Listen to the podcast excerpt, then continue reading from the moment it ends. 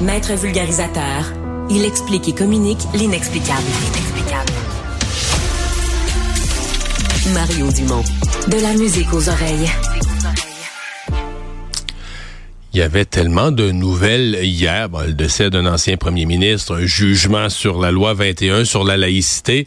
Ça a un peu éclipsé une autre nouvelle, c'est qu'un rapport qui était vraiment attendu depuis longtemps, je dois vous avouer, mais c'est une histoire que je suis depuis un certain temps, peu couverte au Québec, surtout dans les médias du Canada anglais qu'on a pu la suivre.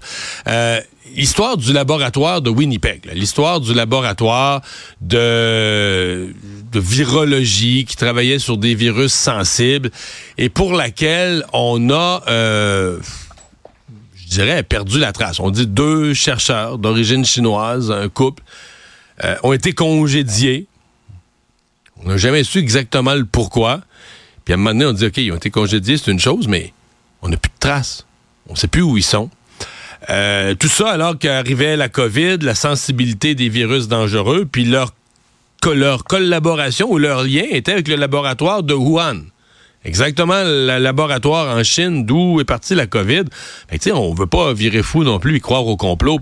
mais tu te dis, voyons, qu'est-ce qui, s'est passé? Puis est-ce que le Canada a été imprudent à son laboratoire euh, hyper sécurisé de virologie de, Winnipeg? Donc hier, longue histoire pour euh, vous dire, hier, il y a eu un rapport là-dessus.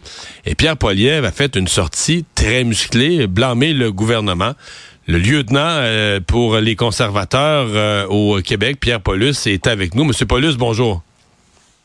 Bonjour, M. Dumont. Avant de vous parler de, ce dossier sensible, je veux vous entendre sur Brian Mulroney. Vous êtes un conservateur de longue date. Il représente quoi pour vous, M. Mulroney?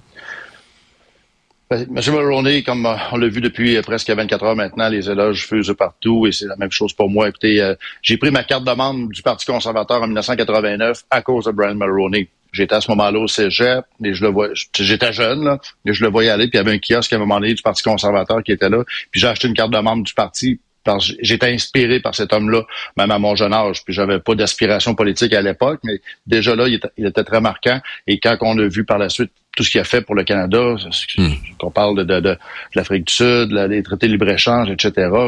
puis la, personnalité, c'est surtout moi ce qui me marque, c'est la personnalité. Pour l'avoir rencontré à quelques occasions euh, dans les dernières années, euh, c'est vraiment le genre d'homme, là, de personne que quand tu arrives, il y, a, un charisme incroyable, il y a comme une connexion. Tu peux pas ignorer cet homme-là. Euh, il arrivait dans une pièce, tout le monde euh, s'arrêtait. Mm. Puis, mais en même temps, il était tellement humble. C'est un homme qui parlait à tout le monde. Et c'est quelqu'un qui, euh, qui a marqué. Surtout, il faut se souvenir vraiment de ce qu'on voit depuis 24 heures. Je suis content parce que c'est la l'héritage de Brian Mulroney pour la politique canadienne, ce qu'il a fait, ce qu'il a fait à, l'international, la relation qu'il a eu avec les présidents américains, quand il a travaillé pour la, contre l'apartheid dans l'Afrique du Sud, la, façon qu'il a travaillé avec la Grande-Bretagne, les autres pays, c'est vraiment ça qu'on s'attend d'un chef politique, d'un chef d'État d'un point de vue du Canada.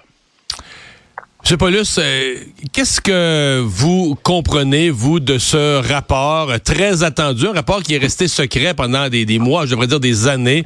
Qu'est-ce que vous en comprenez au Parti conservateur? Ben, écoutez, premièrement, il faut que je vous dise, j'étais impliqué dès le début parce que j'ai fait partie du comité Canada-Chine à l'époque qui faisait des euh, différentes euh, études sur la relation entre le Canada et la Chine. Et lorsqu'en juillet 2019, on a su que la GRC était débarquée au laboratoire de Winnipeg, qui, je suis content que vous en parliez parce qu'effectivement, ça s'est pas parlé beaucoup au Québec, cette, euh, cette affaire-là.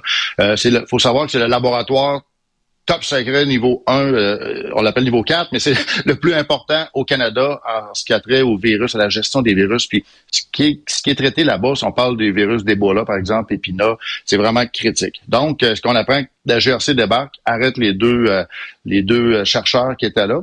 Puis là, on a dit pourquoi? Qu'est-ce qui s'est passé? Et c'est là que ça a commencé, que le gouvernement ne voulait pas nous dire qu'est-ce qui s'est passé. Le pourquoi est devenu comme ultra secret. On congédie deux, deux chercheurs de très haut niveau, puis personne ne veut dire pourquoi. C'est ça. Donc, il y a eu, à la Chambre des communes, quatre ordres du gouvernement des, des, des, ordres par les comités, par la Chambre des communes. On a même le, le, président de Santé Canada qui a eu un blâme du président de la Chambre. Le gouvernement a actionné le président de la Chambre. c'est incroyable ce qui s'est passé dans les quatre dernières années. Tout ça mais, mais tout ça dans le but de cacher, tout ça dans le but de pas répondre à la question qu'est-ce qui s'est passé? Et c'est ça. Et là, cette semaine, on a fini par avoir 300 pages de rapport, et c'est la sortie que Pierre Poilievre a fait avec le rapport dans ses mains, et qui confirme qu'il y a eu des interactions avec le régime communiste chinois, qu'il y a de l'information transférée à l'armée populaire de Chine. Euh, moi, je savais que le 31 mars 2019, via un vol d'Air Canada, il y a des euh, virus Ebola, Epina, qui ont été envoyés dans des paquets au laboratoire de Wuhan. Là, c'est sûr, Wuhan, hein, ça fait on fait un lien avec la COVID, mais effectivement, on fera pas de complot aujourd'hui. Là, ça n'a pas nécessairement de lien. Parce que Wuhan, dans le fond, c'est un peu. Wuhan, pour les Chinois, c'est un peu comme leur Winnipeg ici. C'est leur super laboratoire de virus de haut niveau. Fait que ça se peut qu'ils collaborent tant que ça se fait à l'intérieur de, de mm. normes certifiées, d'ententes réciproques et non pas d'espionnage, là. Exactement. Donc, c'est pour ça qu'on ne fera pas de lien avec ça, mais il reste que pourquoi le gouvernement canadien a caché pendant quatre ans cette réalité-là qu'on a appris finalement cette semaine? Et là, c'est pour ça que nous, lundi, on a euh, le comité éthique. Les parlementaires, il y a une demande de comité d'urgence qui a été faite par le Parti conservateur appuyé par le Bloc québécois. On veut aller au fond des choses, étudier ce rapport-là, faire venir les ministres concernés, les fonctionnaires concernés. Euh, à chaque semaine, il y a toujours une histoire qui sort au gouvernement Trudeau, mais ça, c'en est une autre. Là, on parle de sécurité nationale, de sécurité économique également, de transfert de, de, de virus qui est à l'armée populaire de Chine, puis on sait ce que les Chinois peuvent faire avec ça. On sait qu'ils font des armes euh, biologiques. Euh, à un moment donné, le Canada a hébergé, a, participé à transférer de l'information. C'est ça qui est, qui est, dans, qui est critique. Et comment ça que le gouvernement, pourquoi que le gouvernement Trudeau a caché ça, a absolument voulu cacher ça, puis euh, de, de, de pas écouter quatre ordres du Parlement, vraiment attendre quatre ans avant d'être en mesure de nous donner cette information-là? C'est le camouflage, encore une fois. Hmm. Euh, corrigez-moi, mais les deux chercheurs, est-ce que c'est encore exact euh, en 2024 de dire qu'ils sont portés disparus carrément?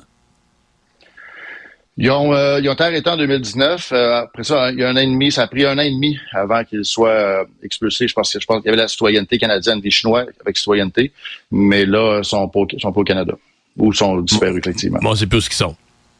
C'est tout ça fait C'est pour ça. Il y a tellement de secrets autour de ça. Il y a énormément de secrets d'informations cachées. Euh, on sait que les Américains ont informé la GRC. La GRC a débarqué là en juillet 2019. Donc, pourquoi les États-Unis sont au courant? Il y a énormément de questions qui se posent. Et encore une fois, c'est la, c'est un laboratoire gouvernemental fédéral canadien. C'est à, notre gouvernement de protéger ce qui se passe dans nos institutions. Et encore, c'est à partir de là que l'information, la Chine ont fait de l'espionnage en collaboration avec ces gens-là qui étaient au laboratoire.